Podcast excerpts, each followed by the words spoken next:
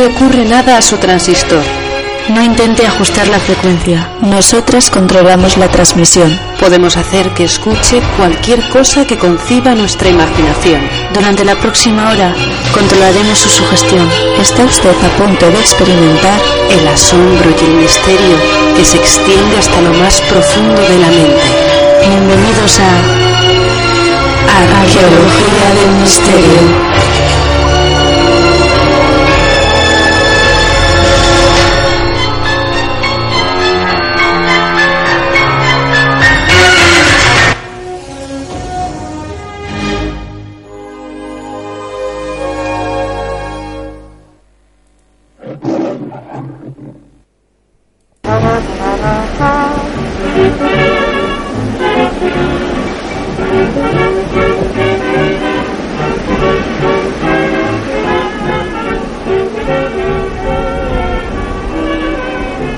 Buenas a todos, bienvenidos a Arqueología del Misterio. Hoy tenemos un programa especial, puesto que, bueno, han ocurrido muchos factores de los cuales, mm, bueno, pues todos han sido todos han sido improvisados y algunos para bien, otros para mal. Y eh, pues nada, mm, os los voy a contar. El primero es que, bueno, pues hoy tenemos eh, un invitado, un invitado especial, eh, que lo presentamos, él es Luis. Hola, Luis. Y bien, eh, los factores negativos, bueno, este es un factor positivo, evidentemente. los factores negativos son que hoy no tenemos con nosotros a Lide ni a Andrea y que, eh, bueno, pues yo estoy un poco resfriada, con lo cual, eh, bueno, pues si me notáis nasal o me notáis que de repente empieza a toser como un descosido, como un cosaco, pues no os preocupéis que es algo normal. Y, y nada, pues, ¿de qué vamos a hablar el programa de hoy? Puesto que hoy es un programa especial, como ya os he dicho. Hoy no vamos a seguir la línea de siempre, hoy vamos a seguir una línea un tanto diferente, porque en el último programa que, creo que, emitimos fue en el que no estaba el que no estaba Lide, en el que Lide se fue al bosque este extraño y en el que al final yo acabé un poco un poco perdida buscando a Andrea. Andrea se fue con unos fantasmas y me dejó sola gritando y llorando en medio de un bosque. No os preocupéis, estoy completamente recuperada. Bueno, en realidad cogí anginas ahí en ese bosque y me puse malísima, pero bueno, aquí estoy y no me he muerto, como podéis comprobar. Bueno, eh, Luis, eh, ¿puedes contarnos un poco sobre tu perspectiva? Porque Luis es, es poeta, señores. ¿Mi perspectiva del bosque? No, tu perspectiva del bosque no, tu perspectiva de, de, Bueno, como sabéis, este es un programa literario, ¿no?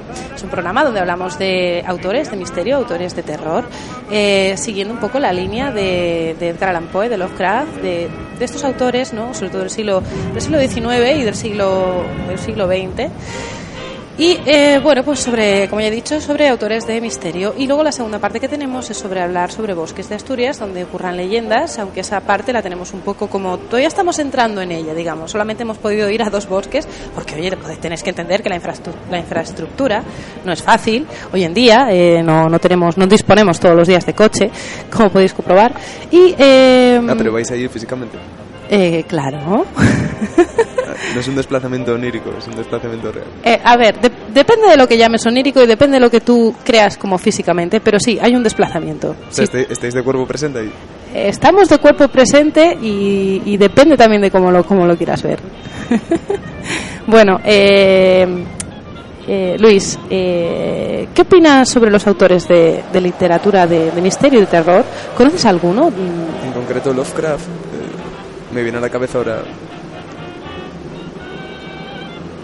me viene a la cabeza Lovecraft ahora mismo porque eh, estuve leyendo hace poco el cómic de Alan Moore, eh, Neonomicon. Y bueno, es la referencia última que tengo sobre esos autores, que es un poco la adaptación que está haciendo el genio este del cómic. Y luego, eh, para mí, pues, sé que mucha gente le admira como cuentista, eh, en su mayor parte, en la mayor parte de su obra, pero yo lo prefiero como poeta. en concreto, el poema mítico, casi ya popular, que es El Cuervo, me parece una obra maestra y... Pero el cuervo, el cuervo en sí no es un, es un, es un relato, ¿no? No, es un poema. Es un poema. Ah, pues yo, yo juraría que era un, un relato. O sea, fíjate, fíjate que yo soy bastante de poeta también, ¿eh?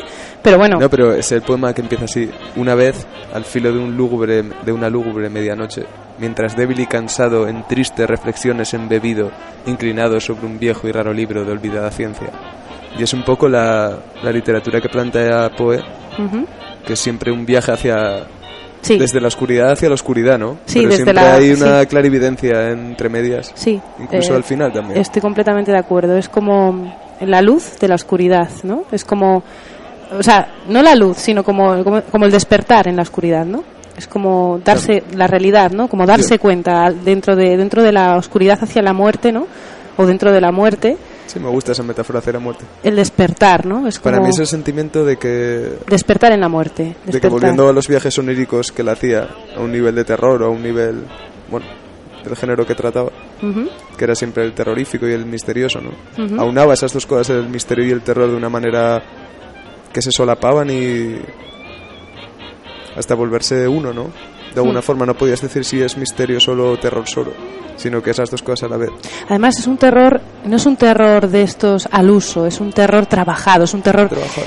es un terror que va poco a poco. No es tan dramático, ¿no? Ni tan No, terrorífico como no. otros, que es como que se muestran demasiado, ¿no? Exactamente, no la sangre, o sea, no se muestra la sangre, la sangre es como que o sea, es decir, en vez de que te en vez de que te tiren un cubo de sangre encima, es decir, eh, yo veo a, a Edgar Allan Poe, a Edgar Allan Poe como si te lo tirara con cuentagotas.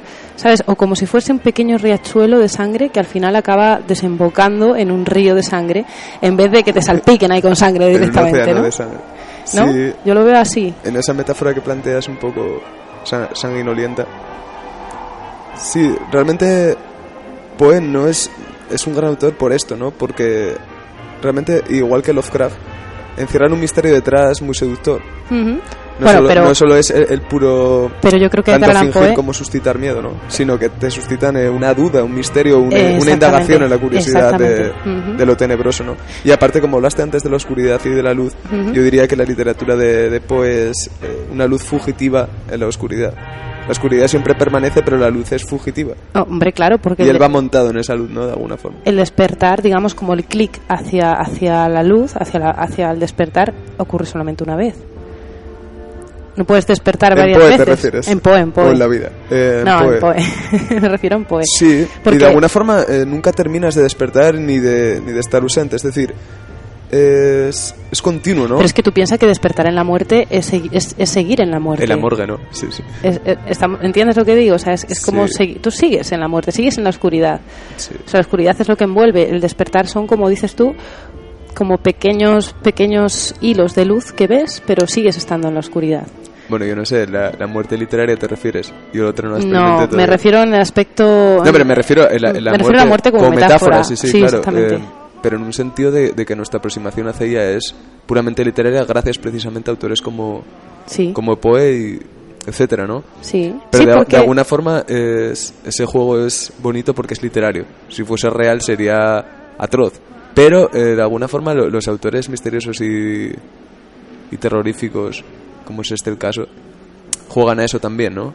A, a- Sí. a un miedo psicológico también, de lo real, sí, a través de la ficción. Por ejemplo, Stephen King, a mí personalmente eh, roza, roza ciertos aspectos que pueden tener, que puede tener Edgar Allan Poe o que incluso puede tener Lovecraft por la creación de mundos o creación de personajes fantásticos, pero sin embargo, por ejemplo, lo veo demasiado abrupto, lo veo como demasiado, demasiado Bueno, para mí Stephen King sería como el, el, el Poe y el Lovecraft de ahora, lo que pasa que Mm, lleva una versión sin ofenderle, Ya, porque también, tiene buenos ofender, ¿eh?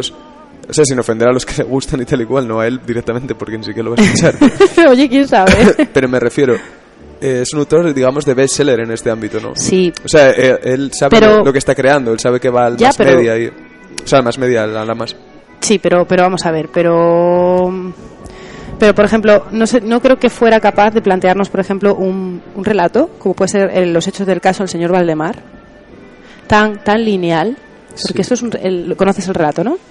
Sí, sí, no, no tengo, no, Es el del, recuerdo ahora mismo el del la señor este, pero me acuerdo de- el del señor este que, que muere, ¿no? Y que realmente le, le despiertan de la muerte, o sea, se despierta de la muerte y consiguen hablar eh, con la- el alma residual que ha quedado en él, ¿no?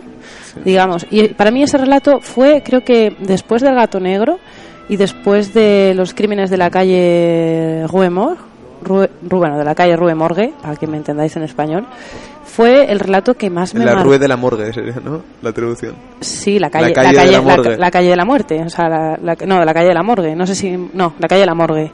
Que la ese morgue sería, di- digamos, donde están los muertos. Sí, exactamente. El cementerio, ¿no? Eh, No, la morgue es donde se Es llevan los muertos para hacer, la, para hacer la autopsia. Claro. Entonces, eh, ese relato, por cierto, a mí, eh, el de los crímenes de la calle Morgue, me sorprendió mm, de forma un poco, un poco irrisoria, porque es un poco como, ¿pero qué me estás contando? O sea, dentro de- se mete un gorila dentro de la casa y se carga a la, ma- a la mujer y a la niña, y cuando entran no saben dónde están los cuerpos. O sea, es como un poco Un poco desfase, ¿no? Sí, que fue un desfase total, porque Desfase, además, sí. ¿sabes? Y al final, cuando, cuando descubres el final, te quedas como diciendo, ¿en serio? O sea, qué macabre, qué, qué macabrería, qué, ma- qué macabro.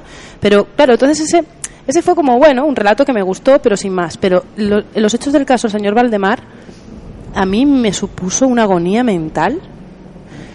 Me supuso una, una agonía mental. porque, claro, Psicológica, ¿no? De alguna forma. Sí, sí, sí, o sea, se, acer- se acercó al terror psicológico y además, y me introdujo en el misterio, porque ahí es donde empieza a plantear, donde yo empecé a ver en Poe, realmente planteamientos de qué es la muerte. ¿Sabes? O, o, ¿sabes? De, Sí. de lo que él, de, de lo que es su vida, se- lo que él se planteaba en la vida, ¿no? De lo que intentaba plasmar en sus relatos. De alguna forma yo creo que estos autores, bueno, al margen de por la época en la que escribieron y, y que de alguna forma fundan, ¿no? Un, no diría un género, ¿no? De alguna forma el género ya estaba creado, el terror y el de misterio de alguna forma, aunque no sea más eh, puramente terror o misterio. Pero de alguna forma fundan y sobre todo fundan también eh, cosas que en la sociedad estaban ocurriendo. Por ejemplo, el tema de los medium, ¿no? Sí. Ahora lo vemos como algo muy normal, un medium. Normal me refiero al, Sí. al acto en sí, no digo Sí. que lo vea normal la gente como, el un- acto comercial. como una especie de creencia. Sí, sí, sí. Pero que se ve normal gracias en parte a, a estos eh, relatos. Ujú. Porque introduce factores de la sociedad que, que, que ahora los tenemos como muy asumidos, sobre todo en cuarto milenio, estas cosas, y la gente que se lo toma muy en serio y cree en ello como una creencia, como una fe, perdón. Pero en el momento era algo muy extraño, era una indagación también en eso, y por eso entretenían y realmente fascinaban, ¿no? Sí, ¿Hasta porque qué eran punto- de los pocos que se podían atrever también a escribir de sobre esto. Y aparte que, que no es fácil, hay que tener cierto talento y aparte Sí. tener cierta curiosidad en el momento, en la Sí. época, ¿no? En el siglo que vivía y tal. Exacto, estoy de Aparte de todo esto, si nos damos cuenta, la literatura, el cine en general y la música y bueno, y todo, el noveno arte y todas estas cosas, nos fascina de alguna forma porque ese misterio que nos plantean es misterio porque realmente es algo que está en la sociedad de, de alguna forma no solidificado todavía, no infiltrado. Por eso nos emociona, aparte de la calidad literaria que conlleva el relato. Y porque Pero todavía no hay respuesta a, ciertas cosas y No nunca las habrá por y, porque también es algo que lleva desde, lleva mm, a- es algo atávico, o sea, lleva desde el principio de la humanidad ahí, o sea, es, es algo que pertenece duda, claro. pertenece al nacimiento del hombre, ¿no? Y luego que da pie también a confabular, ¿no? Hombre. Eh, a fabular también, me refiero. Sí, sí, sí, Eh, sí, por ejemplo, con el Antiguo Egipto nos daría pie para escribir miles de relatos, Uf. miles de películas. Sean verdad o sea mentira. Sí, sí, Pero seguramente la imaginación no puede ir más lejos que la realidad en el sentido de todo lo que se ha hecho. Porque ahora descubrimos... Bueno, se descubrieron hace muchísimo tiempo, ¿no? Lo de las tumbas bajo las pirámides y todo eso. ¿Hasta qué punto el misterio no está revelado o está revelado con la ciencia ficción? Ya, ya, sí, sí, no estoy Porque de puede haber cosas que... que Por son- ejemplo, hablando de eso, a- pasando a Lovecraft, por ejemplo, Lovecraft, sin embargo, me parece un autor. mm, a ver, Edgar Allan Poe me parece un autor mucho más. Accesible, ¿no? De alguna forma. mm, No, mucho más como delicado a la hora de su, de su, de su desarrollo sus relatos y que trata ciertos puntos siempre iguales y con ciertas pautas en todos ellos y lo hace de una forma muy lírica, muy, muy, estéticamente más poético y eh, más sí, precisista. es- sí, es- bueno, sí, olvidemos que Poe era... utilizan también muchísimas más metáforas y tal. Ignoro si Lovecraft Bueno, era poeta, pero... eh, eh, bueno, sí. Poe era, Eh, era sí. antes eh, quizás narrador en cuanto a cuentos, relatos, que poeta, pero como Lovecraft- poeta era muy bueno. Lovecraft era a mí es que de verdad los dos autores me encantan y me apasionan, pero si me tengo que Pero quedar ¿con te alguno Con Poe, ¿no? uf, mm, igual me quedo con Lovecraft, pero por por una por una sencilla razón eh, por la creación de todos los mundos fantásticos que, que consiguió hacer, por la capacidad que tiene a la hora de escribir, de trasladarte a ellos sin necesidad más que de leer cinco frases de cada relato. Era más grandilocuente, ¿no? De alguna forma. ¿no? Sí, además mm, tenía como, como más misterio incluso dentro, aun si cabe, en cuestión de conocimientos que todo el mundo desconoce, pero que existen y están ahí. Esto haciendo un paralelismo, digamos que Lovecraft plantearías que es un Tolkien No. Y de alguna forma... Para nada, Tolkien es completamente fantasía. Lovecraft se basa en... No, pero me refiero en cuanto a crear mundos eh, mucho mejor construidos que lo que, que lo que hace Poe, me explico. Hombre, es que Poe que- no crea mundos. No, no crea mundos, pero de alguna forma él lo que parte en sus narraciones de que el mundo ya existe. Sí. En cambio, lo que parte de Lovecraft es que el mundo eh, que está narrando y que tiene que le urge la necesidad de narrar no existe todavía. Mira, voy a, dar- voy a darte, un- voy a darte una explicación muy buena de cuál es mi visión. Es eh, Edgar Allan Poe lo veo como si él estuviera en medio y al crear sus relatos, de repente alrededor de él, alre- alrededor de él, la realidad se distorsionara, es como si hubiese interferencias y se cambiara, ¿no? Como se cambiara, como si se retorciera, como si los colores oscurecen, ¿no? Tipo Silent Hill, pues en ese estilo, ¿no? Pero evidentemente mucho más mucho más mm, sin la estética de Silent Hill, a ver si me entendéis, como más espiral todo, ¿no? Y en, en Lovecraft lo veo como por- como él sentado en un sofá y alrededor un montón de portales donde en cada portal te introduce absolutamente en un mundo completamente diferente y encima cada portal tiene base real en nuestro mundo. Es decir, cada portal se basa a lo mejor en, en libros, mm, libros que pueden tener de acceso masónico, porque Lovecraft de pequeño tenía una biblioteca, pues su padre tenía era, era de buen de buen tenía dinero y tal, y tenía una biblioteca muy grande donde tenía y su padre era masón y tenía libros de masonería. Y Lovecraft desde pequeñito pudo acceder a ese tipo de libros, entonces pudo acceder a ciertos tipos de lecturas de las cuales hoy se desconocen o son libros que, que evidentemente pues ya no están o si se están perdieron, ¿no? Sí, Y también da pie al juego este que puede hacer Lovecraft de inventarse cosas, ¿no? También. Es que claro, ahí es donde voy. ¿Qué es lo que inventa? ¿Qué es lo que inventa o en qué se, o en qué es en lo que se basa Lovecraft para inventar? Porque todos sabemos que Necronomicon eh, lo escribió Lovecraft. En Necronomicon es eh, Ah, antes igual lo cité mal, pero creo que el cómic es Neonomicon. Pero creo que el cómic se llama así, Neonomicon. no sé, Claro, por lo de Neo. Y, yo no lo conozco. quiero decir, porque es una adaptación de Lovecraft. Por lo tanto, sí, sí, irá sobre la obra de Neo. eh, no, no, sí, Neo. entonces tiene evidentemente va sobre Lovecraft. Y entonces claro, Sí, sí, lo manifiesta el tipo. Eh, Y también me encanta, mm, es muy barroca también a veces la escritura, la escritura de Lovecraft a la hora de... Y un ambiente muy gótico, ¿no? Quizás, ¿no? Sí, pero Edgar Allan Poe también lo era. También, pero era un un gótico casi más de arquitectura, ¿no? En Lovecraft se nota, ¿no? Ese misterio, esos pasillos, esa humedad, esa, esa oscuridad, ¿no? Esa penumbra. Sí, Y aparte se nota lo que hablas tú de los portales y de, y de alguna forma de la traslación de la... De, de- o sea, de, nos lleva a otros mundos. te lleva a otro mundo y aparte un mundo que está dentro del mundo, dentro de otro mundo y luego bibliotecas y cosas así. Y luego aparte eh, la cosa está céltica también, ¿no? Yo veo mucha tradición celta en él. Hombre, pero vamos a ver por O sea, de leyendas me refiero, no porque de la se pura basa porque se basa mitología. porque se basa en el mundo, o sea, digamos como que Y artúrico también un poco, ¿no? Si te das cuenta. bueno, sí. En cuanto a tanto. Y quiero decir que de alguna forma. Es que voy a decir quizás una barbaridad, pero eh, Poe estaba más es, eh, imbuido, digamos, en la tradición. Sí. La tradición que era consciente de tal. Y Lovecraft lo que pretendía es más eh, la genialidad, más salirse.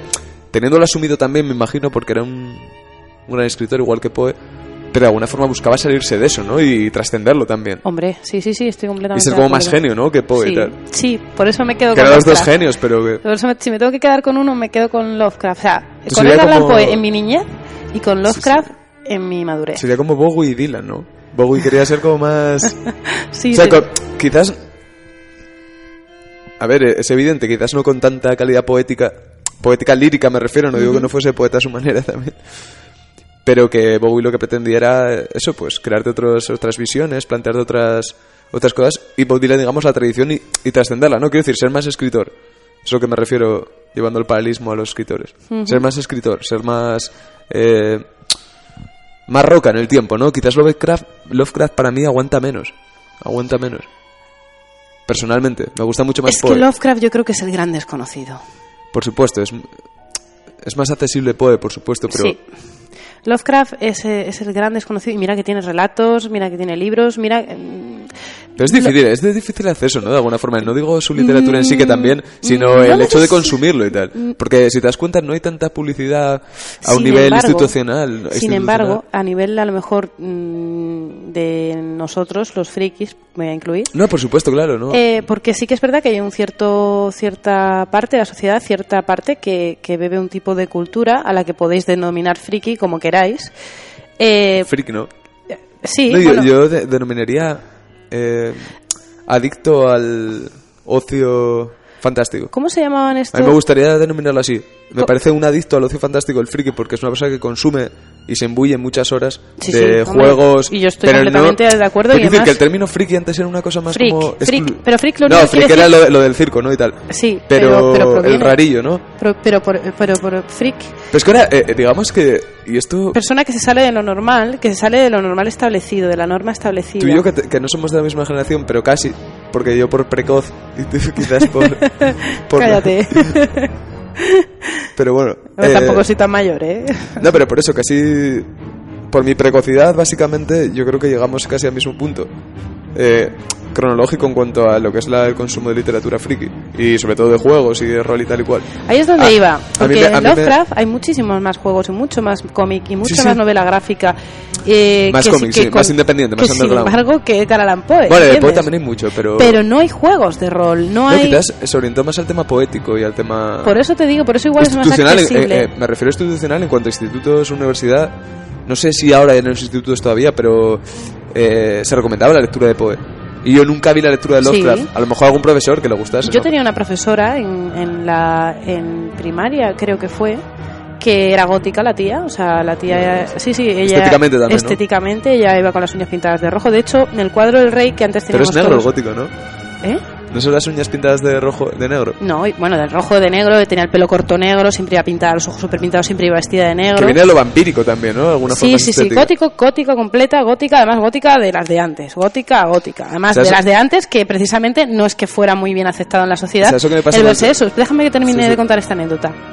Y tenía, teníamos en la, en la, en la clase, en vez del cuadro, de en vez del cuadro del rey y la reina, que todo el mundo tenía antiguamente en la clase colgado el cuadro del rey y la reina, Ah, teníamos pues sí, no, ya porque tú eres de otra generación. Pues sí, de los 90. Bueno, pero yo soy de los, yo no, yo soy de 85. No había muerto Franco ya. Sí, exactamente. Pero, pero bueno, a ver, entiéndeme. Hasta, lo, hasta el 95 o 97 estuvieron puestos los cuadros de, de, de- de los reyes puestos ahí.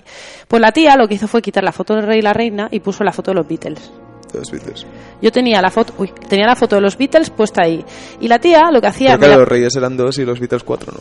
bueno, bueno, ¿y qué más da eso, tío? Yo el caso es que yo tenía, yo crecí Ah, con la claro, fo- o sea, que quitó dos fotos para poner una. que no, coño, que era grupo. era una fotografía del rey y la reina en- ahí y luego pu- Ah, pero juntos, yo pensé que era separado. No, coño, en un, Ah, vale. en un cuadro. Había un cuadro, pues una Vale, fotografía vale, del grupo de los Beatles ahí. No es como se imaginaba separados como en la vida No, y tal. no. Ah. Entonces, ¿qué ocurre? Que esta tía nos daba inglés, nos daba lengua, bueno, nuestra tutora, y me acuerdo que en inglés y en lengua y en todos nos metía siempre siempre relatos de Edgar Allan Poe y además nos decía eh, yo me acuerdo de una vez mm, nos puso mm, un deber o sea nos puso deberes y era el principio del fragmento del gato de Edgar Allan Poe y que lo teníamos que terminar en casa, como nosotros quisiéramos, inventándonoslo.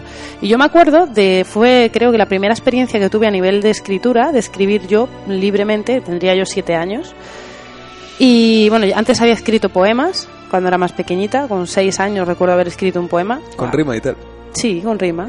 Además, todavía me lo sé de memoria, luego te los digo que ahora me da vergüenza. No, pero uno así breve, gótico, ¿no? no, gótico no, era una niña de seis años. ¿me Que eran estás muy y tal. ¿Eh? Eran muy ñoños. Sí.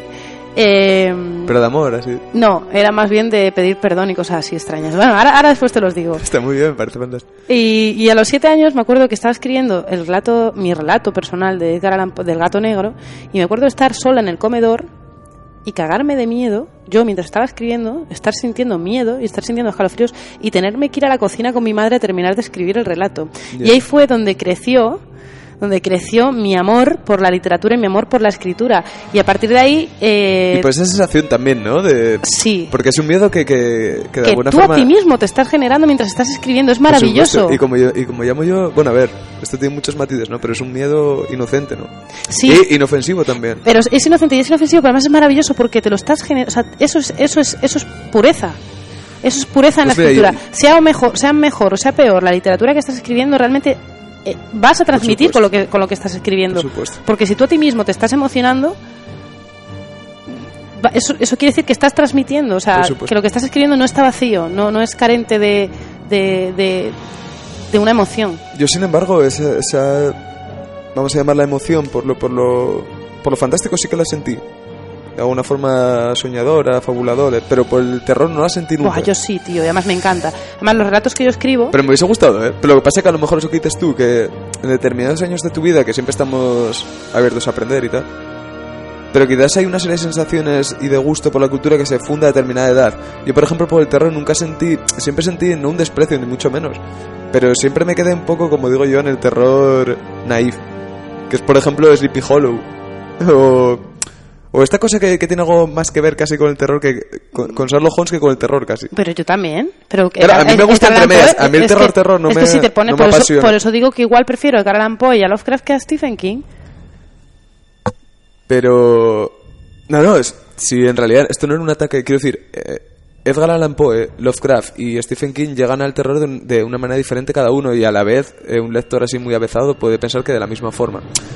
Quitando los, preciosi- los preciosismos estilísticos que te da cada uno. Pero me refiero que al final es terror a lo que llegas. Pero que a mí ese, esa búsqueda, esa, ese ansia, ese placer que hay en la- esa literatura de terror, a mí por ejemplo no, no me, no me mueve, vaya. Y quizás sea por lo que pero en cambio sí que me mueve una gran pasión por la, por la poesía, por ejemplo. No es por ir a los temas que conozco, ¿eh? sino por Y una la- curiosa reflexión que lo hablé con mucha gente respecto al terror. Porque de, alguna forma todos aceptamos que la literatura fantástica habrá gente que no le guste, que la, que la repele, quiere realidad o quiere, digamos, no ficción en la literatura o, el- o lo que consume. Aunque la palabra literatura ya implica ficción. Pero bueno, ya me entendéis. No tiene por qué. No, pero eh, que prefieren ensayo, relato Sí. de vida, biografía Sí, sí, sí, y todo eso, prefieren realidad. Y huyen un poco de tal. Pero no conozco a nadie que de repente no se deje alumbrar o, o- o no disfrute una. Voy, por ejemplo, un Señor de los Anillos, eh, un Willow. Algo más comercial, no sé. Bueno, todo eso es comercial. Pero me refiero. En cambio, el terror es una cosa mucho más eh, independiente, ¿no? De alguna forma. Mucho más sectaria, por así decirlo. sí. Sectaria, a lo mejor, como Sí. decía Borges en un poema, en Sí, un pero es poema que- La divina secta de los ángeles. Pero es que el terror al uso, o sea, es que yo el terror, de- o sea, si no es terror eh, de misterio, como dices tú, incluso con mezclas de, de tipo, de tipo Sherlock Holmes o cosas así, a mí el terror no me gusta. O sea, a mí me tiene que seducir este tipo de terror, me tiene que seducir el terror literario, lírico, el terror de misterio, el terror donde hay una constante que no conoces y que sabes que está ahí. Pero entiendo que entonces el fin de... Quiero decir, no lo estoy analizando porque la, porque la gente lo hace o no. Pero me refiero... Tú ves frecuente en los lectores de, de literatura de terror, fantástica, terror, misterio, terror, que buscan la epifanía final, es decir, buscan el deslumbramiento de, de lo que todo el relato les fue conduciendo, buscan una especie de flash, de, o sea, de alumbramiento al final, de revelación de, de- del misterio, ¿no? O, o, o por otra parte prefieren que el misterio no se revele nunca y sea todo como un camino hacia, hacia la nada. Eh, yo, yo me siempre. suelo quedar, en, o sea, yo, yo a nivel personal no puedo hablar de los demás lectores porque tampoco conozco mucha gente con, que lea terror. Mm, si me tengo que quedar, me quedo con la transición. No me importa el principio y no me importa el final. Me importa, el viaje, ¿no? Me importa el viaje. El viaje. De hecho, por eso a mí, si me dices el final de algo, me da igual. Porque más, de hecho, si a mí me cuentas el final de algo, me va a interesar mucho más el por qué y el cómo ocurre. Yo estoy de acuerdo con eso, sí. Y aparte, me pasó hace poco una novela muy extraña que le recomiendo a la gente. Que se llama Santiago, un mito del espacio lejano. Que es de No lo conozco. un autor muy. Bueno, buscarlo por. googlearlo. Porque no me acuerdo del autor realmente. Es un autor de, de ciencia ficción, pero es muy extraño. Y entonces, el planteamiento era muy sencillo. Y además es un poco aburridillo, entre comillas, aunque lo estoy recomendando. Vaya tela. Me refiero, la estructura era que él iba presentando personajes súper extraños a cual mejor. Es un spy ópera, pero digamos de cowboys, ¿no? Uf. Porque parece como vaqueros y hay mucho pistolero. ¿Qué dices, tío? Con armas láser y tal. Pero que era lo que me interesaba, es que iban detrás de un tipo que al final eh, pasa las hojas, pasa las hojas y no se revela. Entonces tú vas a detrás de ese tipo, ¿no? Que en este caso Sí. es el Santiago, que es el que busca. Todo el mundo habla de él y todo se encierra un gran misterio, ¿no? Sí. Y entonces de alguna forma yo en esa... Digo esto porque en ese tipo de novelas... Pero ya me voy no solo a terror. Por ejemplo, yo Moby Dick lo, lo considero terror. Moby Dick- bueno, sí, de Se alguna puede considerar forma. literatura de terror, creo. Aunque luego tenga un valor. que- Quiero decir, luego encierre una especie de filosofía vital también, ¿no? Que también el terror encierra filosofía vital. Pero quizás no tanto, no, no propende tanto a la filosofía el terror, ¿no? Quizás. Es un tipo de terror porque, sí, por lo que dices tú, porque se mantiene la línea, al final es como que el protagonista acaba medio, bueno, acaba frustrado, ¿no? Porque nunca consigue, nunca consigue lo que quiere, ¿no? Nunca consigue la ballena, ¿no? Y es es, detrás de Moby Dick, ¿no? Pero volvemos al mismo del viaje, ¿no? Lo importante es el viaje, ¿no? exactamente, lo importante es el Me viaje. recuerdo un verso de un amigo mío que dice: en, eh, en efecto es la vida como un viaje. Y volvemos eso a lo del bosque de que habláis al principio, que tengo mucha curiosidad. ya lo escucharás, ya lo escucharás. Hay programas subidos en YouTube y en el e-box de la universidad. ¿Estás de acuerdo conmigo que cuando se hacen esos viajes a esos bosques maravillosos y con las leyendas que encierran, ¿no? Lo importante, digamos, es el... Primero, la preparación del viaje, pues siempre hay una preparación psicológica. Nosotros vamos sin preparación, y sin preparación psicológica y sin preparación. No me refiero, pero no, no me entiendas como una preparación psicológica en plan, joder, me voy a enfrentar al peligro. No, me refiero al disfrute de decir, voy a ir a este sitio. Sí, sí, sí. Y entonces siempre hay un, un, repaso en la cabeza de voy a ir a este sitio, a ver qué me encuentro, tal, no sé qué.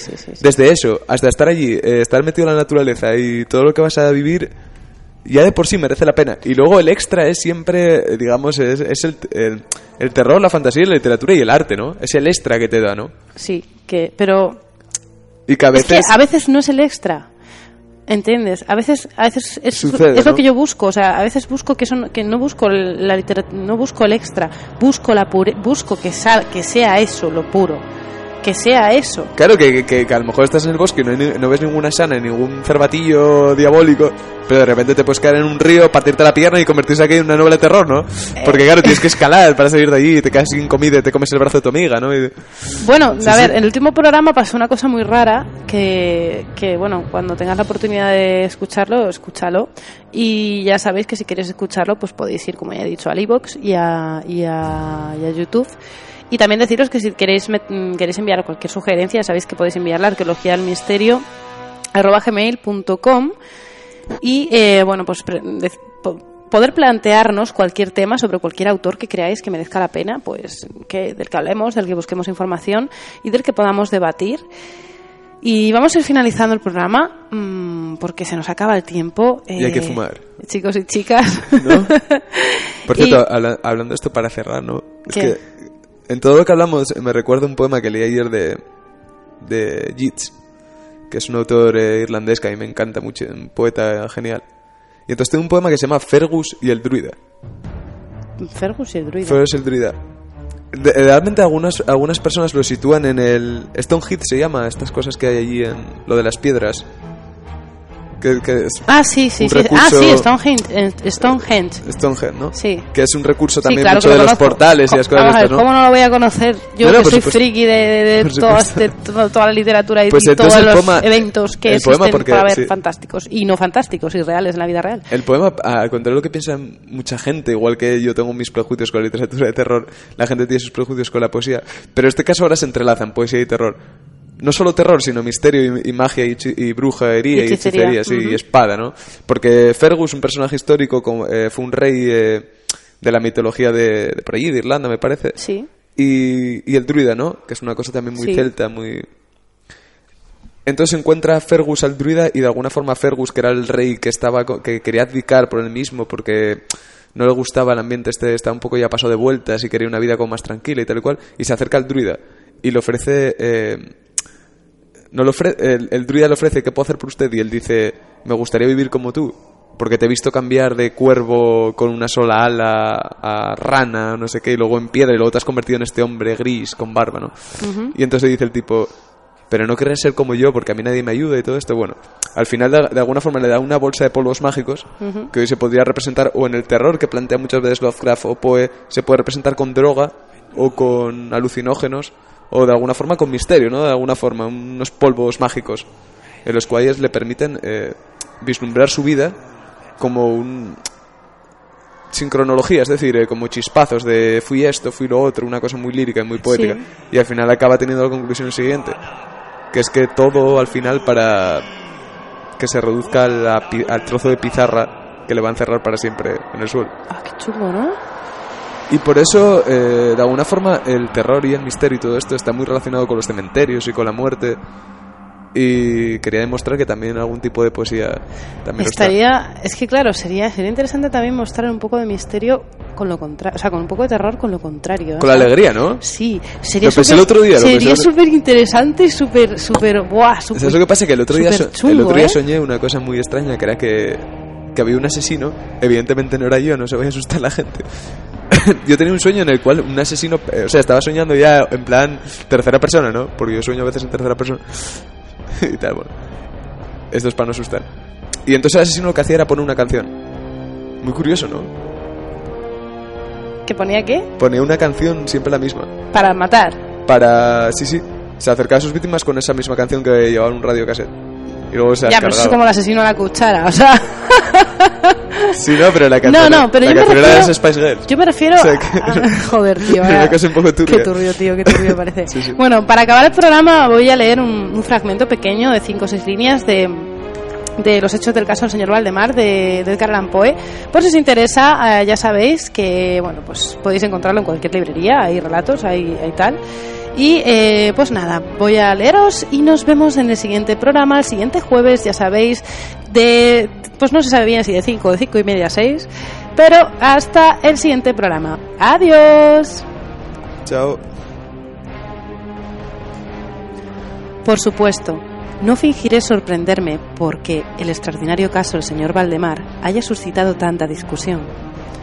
Habría sido un milagro que no lo hubiera hecho, especialmente en tales circunstancias.